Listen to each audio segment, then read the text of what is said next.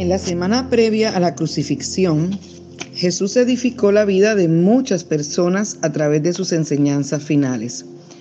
Durante estos días, en esta Semana Santa, meditaremos en varias de esas grandes lecciones de vida que nos llevarán a comprender el verdadero significado de la cruz. En Marcos 11, 24 al 26, Jesús nos dice, por eso les digo, crean que ya han recibido todo lo que estén pidiendo en oración y lo obtendrán. Y cuando estén orando, si tienen algo contra alguien, perdónenlo, para que también su Padre que está en el cielo les perdone a ustedes sus pecados. Es interesante ver que Jesús está en su semana final en Jerusalén en medio de muchas situaciones distintas, sentimientos, emociones, pero es allí donde Él habla al corazón de sus discípulos dejando una gran estrategia, la oración.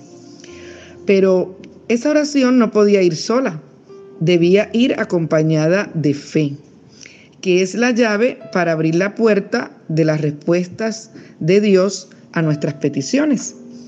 Pero algo más era necesario, un corazón lleno de perdón. Tres grandes palabras llenas de grandes propósitos que edifican las vidas. Oración, fe y perdón. ¿Por qué crees que Jesús habrá enseñado a perdonar cuando enseñó sobre la oración con fe? Jesús no enseñó algo por querer enseñarlo.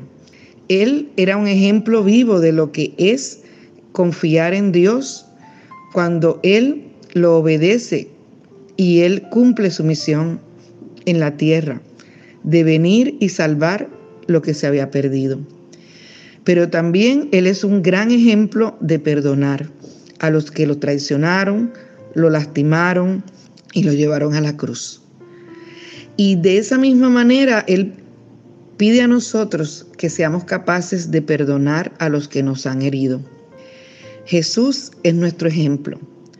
Y por eso es que nosotros podemos orar a Él con libertad y decirle, gracias Señor Jesús, porque tú fuiste ejemplo al perdonarnos.